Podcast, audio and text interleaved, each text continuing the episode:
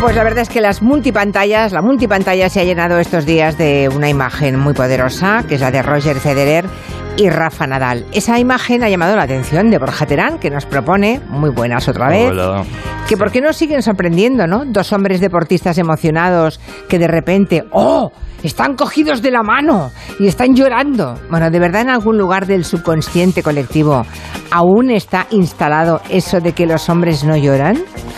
Fíjate que hasta Macarena Olona ha hablado últimamente del exceso de testosterona. ¿Cómo estará la ¿Cómo estará cosa? la cosa? ¿Corren malos tiempos para las emociones en público? ¿Tú qué crees, Borja? Pues fíjate, yo estos días he reflexionado mucho porque me ha llamado mucho la atención, porque a todos, cuando hay un momento en nuestras vidas clave, como es el caso de, de Federer y Nadal, los dos están mirando ya cómo ha pasado su probablemente su tiempo en el deporte o cómo ya se están despidiendo, ¿no? De- Mm, de- sí, sí, al sí. final, la competición es jugar juntos, compartir, es normal, es continuación de su deporte ese momento de emoción compartida y de tocarse. Todos cuando estamos en un momento importante de nuestras vidas, nos necesitamos tocar. Y me llama mucho la atención que la- socialmente nos ha sorprendido, ¿no? Incluso los políticos, que lo intoxican a veces todo, Julia, un poco, ¿no? Eh, rápidamente corrieron a poner, a poner tweets diciendo, ¿pero qué es esto? Y Entonces yo he pensado que creo que es justamente porque a través de los medios de comunicación y la multipantalla que vivimos, se sigue recalcando mucho esto de vencedores y vencidos, de fuertes y flojos, ¿no? Todo el rato, como si fuera incompatible, como si ser flojo fuera, fuera negativo, ¿no?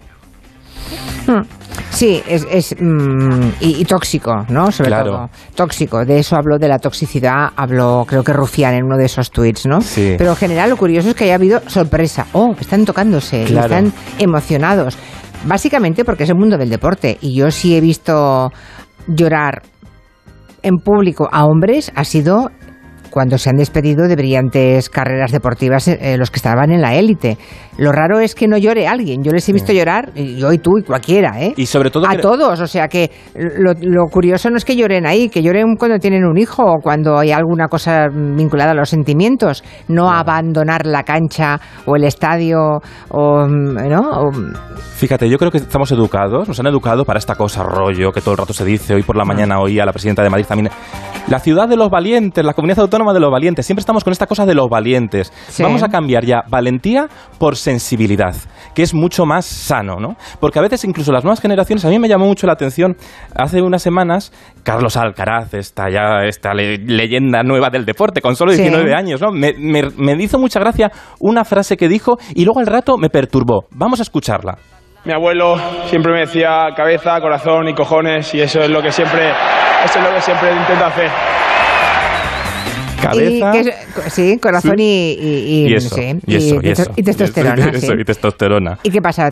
¿Qué te inquietó de la que frase? primero me hizo gracia, dijo, ay, qué gracioso, este chico comunica, da titulares, ¿sabes? O sea, qué bien, qué bien, oye. Y luego dije, uy, ya estamos con esto de hay que ser todo el rato, no podemos ser flojos, sí, podemos ser flojos, podemos ser vulnerables. Ser vulnerables no significa eh, ser peor, no, al contrario, no es vivir todos los sentimientos, ¿no? Y me recordó un poco a esta frase que siempre se dice, que la tenemos interiorizada en la cabeza todos, esta de, corres como una niña.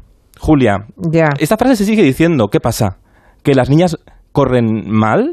Si las niñas corren muy bien también. Es que no es una cosa, quiero decir. Y lo tenemos metido ahí incrustado en nuestra, en nuestra cabeza y no lo sacamos. Eh, eh, sí, lo que pasa es que en el caso de Alcaraz, bueno, eso que dices Sí. por descontado, esto es, es una nenaza, esto se Todo sigue esto usando. se sigue usando, ¿eh? Sí, en el lenguaje popular se sigue usando, sí. Lo de Alcaraz, claro, lo compensa que dice que cabeza y corazón, ¿no? Sí. Bueno, cabeza, es corazón una y mezcla sí, de, sí. sí, es una mezcla Sí. de cosas. Mm, sí, mm, sí, pero y luego el chimpún ya lo fastidiaste. Sí, bueno, Bueno, yo creo un poco. no, que era su abuelo. Lo dijo su abuelo. A ver, que tampoco tiene. A ver, bien, bueno, bien. Y nos reímos. Y lo escuchamos y decimos, qué gracioso, ¿no? Sí. Porque a veces las risas nos delatan. Y traigo un fragmento de La Resistencia, que es un uno de los programas con más testosterona de nuestra televisión, yo creo, con, con todo, casi todo hombres. ¿La resistencia? Sí, Broncano, Anda. ¿sabes? Sí, Este, sí, Broncano. tú lo ves muy testosterónico, ¿no? Eh, La verdad Oh, es que los sí. he visto poco, ¿eh? No, no tengo... Sí. eh, Sería muy frívolo por mi parte emitir juicio, porque le he visto algunos fra- fragmentos, pero Sí. no... Pero lo dices para mal o para bien. O sea, Bueno, a ver, es un programa muy creativo, que está Sí. muy bien porque arriesga, no es, no Sí. quiere ser más de lo mismo, intenta mm, renovarse todo el rato, pero a veces sí que creo que mm, desconectan un poco de todas las realidades sociales. Porque a veces en el humor, siempre ha pasado esto, se juntan grupos de amigotes y entonces ya hablan desde su grupo de amigotes, pero a veces les cuesta mucho romper, introducir otros perfiles que forman parte de la sociedad, pues como las mujeres, que casi son una cuota en el programa, pero muy minoritaria, ¿no? Y creo que ese es uno de los problemas que tiene el programa, que empezó muy, muy fuerte y muy gracioso y muy bien, y ahora ha perdido un poco como de referente social, porque ya nos hemos, ya nos hemos acostumbrado mucho a esta frase de em, ¿cuánto ganas al mes? ¿Y cuánto haces sexo al mes? ¿No? Esto ya nos hemos cansado, esto que preguntaba todos los días Broncano. Los personajes en la televisión, como en la vida, hay que saberlos evolucionar. Julia. Sí, tienes toda la razón. Sí. Tienes- Mira, mira qué pone Miriam en Twitter. Hablando de emociones, la nueva serie de Netflix, las de la última fila, es pura emoción. ah, que para igual, para algunas es una gran serie, pero por ejemplo, para mi marido la vio cinco minutos y me dijo textualmente: ¿Qué serie de mierda estás viendo? Mm, bueno, eso pasa. Eso también es nuestra educación testosterónica muchas sí, veces. eso, eso es lo que dice, está bien. que así nos hacemos más machotes. Pero Sí. no, no te haces más machote por eso. No. Bueno, Maripi dice que hay que tener muchos coja para llorar en público. Bravo por Nadal y Federer. Arriba el corazón, abajo el postureo. Bueno, está bien. Eso. O sea, en este caso es usar eso. ¿eh? O sea, hay que tener muchos para llorar en público. Sí. Hay que ser valientes, digamos, ¿no? Y- Que eso que tú decías, dejemos ya la palabra valentía que la estamos Ay, yo estoy muy harto ya gastando de, tanto usarla. Sí, de la heroicidad todo el Mm. rato. Todo, hablamos como la guerra, que no somos Putin, hablemos más normales. Eh, vamos a escuchar un fragmento que te traigo de la resistencia que también tuvo esas risas que nos delatan como sociedad. A ver, Es Verás. muy fan de la resistencia. Y, y entonces me ha dicho que por favor que no viniera lo primero. Que no vinieras. Sí, por favor, papá, ¿tú para qué vas? Y luego me dice, no te metas en líos, no contestes a nada, tal. a nada No que contestes a nada. sea- a nada que sea viral, no, quería, no quiere problemas. ¿sabes? Pero y él, pero. Claro, él teme luego que. Claro, hasta ahora eso es cuarto de eso, será, ¿no? ¿Cómo? Que, es- que está en cuarto de eso. Te lo juro por Dios, es que me lío con los cursos estos. Pero no es pos- Pero un momento. Pero es primero, segundo, tercero y cuarto. No, pero eh, cambi- es que... es- No cambia nada, Juanma. Sí, cambia. Tiene 15 años y no repite. Octa- Octavo de GB. Por favor, Miguel, ¿te puedes callar ya? Bueno, a ver, a ver, ¿quién era este? Te lo voy a explicar. sí, a ver, te cuéntame porque no contextualizo. entiendo. Veo que es un Juan- tipo que... Sí, es Juanma Castaño, periodista de deportes, eh, Sí. muy prestigioso y muy bien, Sí. lo hace muy bien, con Broncano y le preguntan por en qué curso está su hijo Y no lo sabe. y no lo sabe. Y la gente se ríe. Claro. Y le parece Tú. lo más normal del mundo. Claro, esto imagínate que esto pasa con Rocío Carrasco, por ejemplo, por poner un ejemplo claro, en Telecinco. Pues todo el mundo estaría diciendo mala madre, Ah. que no sabe. Pero como es un hombre, pues nos, nos seguimos riendo de esto, oye. Bueno, yo quiero pensar que afortunadamente no quedan demasiados hombres que no sepan en qué curso está su hijo, sinceramente, o que no sepan qué día tiene las extraescolares, qué día va piano, qué día va karate o qué día juega al fútbol. Quiero pensar que ya no hay hombres que, mm, que no lo saben y sobre todo que no hay gente que se ríe cuando no lo saben. Pues yo quiero pensar eso, pero creo que a veces socialmente todavía hay mucho hombre que cree que tiene gracia hacer ese chiste. Ya. ¿Sabes? Ya, sí. qué divertido, qué rizando un poco ¿verdad? el rizo. Ay, mira qué Ya. gracioso soy. Sí, sí, sí. Mm. Ay, bueno, a ver. También has visto algo de sí. Patricia Conde Ay. últimamente que te ha gustado. Sí, a ver, es que me está cuéntame. gustando Patricia Conde Masterchef, fíjate tú, porque eh, Masterchef también tiene a veces esta testosterona que llevamos dentro y a veces se hacen unos comentarios que tenemos también ahí metidos a fondo, tatuados en las entrañas, y ella sabe jugar con el humor y darle un poco la vuelta a pesar de que su cara mm, viene a decir, uff, ¿qué dices, Pepe? Pepe, juez. Para ello contaréis con 75 minutos. Gracias. Patricia, ya ves que es que me gusta darte placer. De verdad. Ha sonado fatal, pero gracias. Bueno, Me gusta darte placer. Mm, ¿cómo lo ves tú esto? Bueno, dentro del juego. No, Ay, pues a mí no me A gusta ti te ha chirriado, A mí ya. me chirría todo, porque es un programa que está todo el rato, por ejemplo, cuando están con los niños, ahora están con las celebrities, ¿no? Sí, Pero cuando están sí. con los niños están todo el rato. Al niño vienen al pequeño y le dicen, "¿Te- ¿quién te gusta? ¿Ya tienes novia? Estas preguntas ya, no hay que buscar todo el rato novias y novios a la gente, que no hace falta. Y esto los programas que viven del claro, es que es verdad. Sí, pues que a los niños pequeños se les suele preguntar eso, también se les suele preguntar si les gusta el colegio, que, cuál es la mejor asignatura. Bueno, es verdad que a los niños. Pequeños les bombardeamos con preguntas ridículas y estúpidas.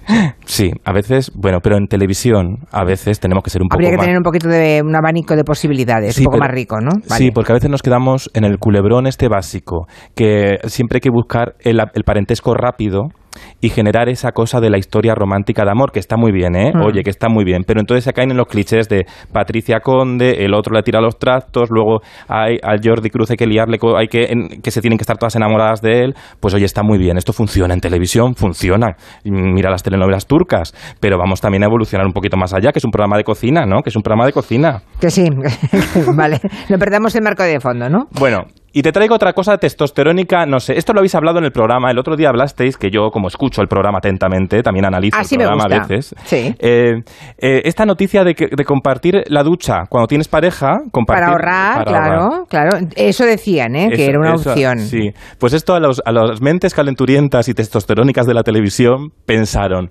vamos a meter a un reportero que esté de buen ver en una ducha, le desnudamos, por supuesto, claro. con alguien, con alguien, porque si hay que hablar de la ducha en pareja, lo meterían con alguien. ¿o Como, eso claro, no? tuvo que llamar a una amiga, tuvo Ah. que marronar a una amiga Vale. en cuatro al día, en las tardes de cuatro, y fue así. Buenas tardes, de verdad, lo que tiene que hacer uno para ganarse el pan.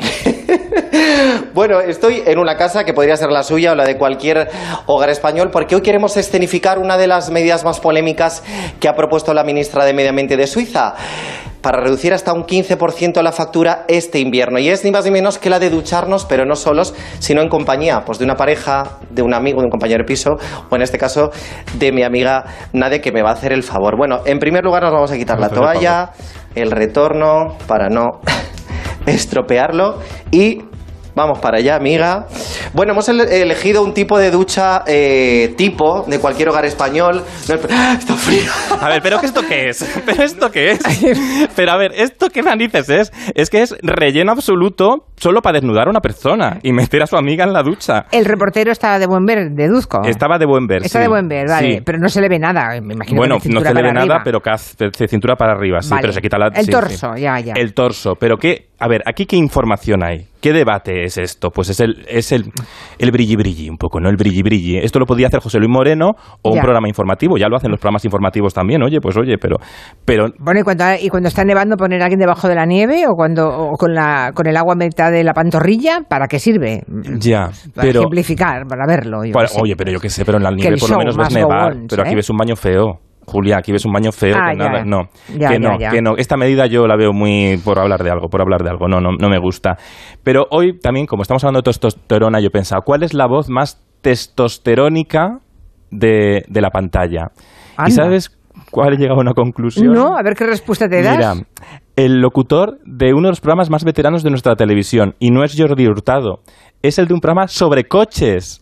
Más Hay que coches. Más que coches. En Telecinco, esto lleva desde toda la vida, ¿eh? To- Mira, ya. mira cómo locuta él. A ver. Cuando la carrocería ya está preparada para pintarse, aun con todos los controles automáticos realizados, son ellos quienes se encargan de una última comprobación. Pero por favor, esto es sexo en Es directo. un poco Moe de Ah, los Simpsons, ¿eh? Pero- Deberías hablar así, querido Borja. Pero no me sale, Julia. pero, pero es que esto, porque sube la audiencia hablar así en un programa de coches, porque claro, describes mejor el coche, claro, porque estás haciendo la sensación de velocidad. Digo, yo no lo sé, no Un lo sé. programa si- de coches, de fútbol y de... Ah, que hablar así. ¿no? Ah, Cuando la carrocería ya está preparada para pintarse, aun con todos los controles automáticos realizados, son ellos quienes se encargan de una última comprobación. Bueno, son los arquetipos, o sea, es... Pero es que como que dice.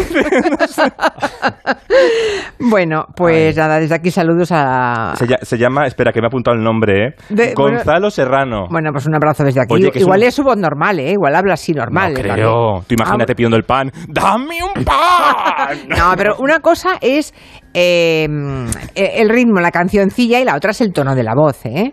Ah, Claro, una cosa es poner esa cantarela rara y la otra Sí. es la voz que puedas tener. O sea, son cosas diferentes. En este caso se juntan las dos. Una voz a mí no me sale esto, muy ¿eh? masculina y además un cierto ritmo de lectura. Sí, y de coche, Bueno. de motor, motor, motor, motor puro.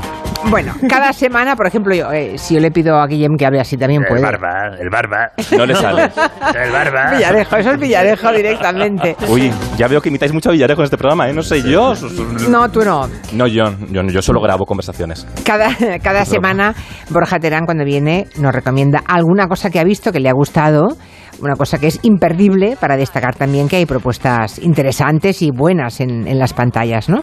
No sé qué has escogido para hoy. Claro, y siempre hablamos de lo último, de lo- del estreno, de lo más novedoso. Y digo yo, vamos a hablar también de un programa que está muy bien, que sigue triunfando en audiencias 31 años después.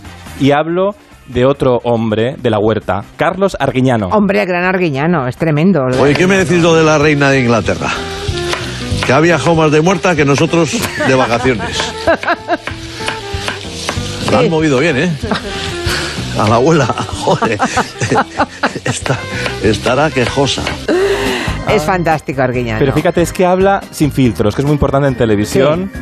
Generar esa complicidad con el espectador que te permite todo, que no te van a sacar nunca de contexto porque la gente ya está a tu favor.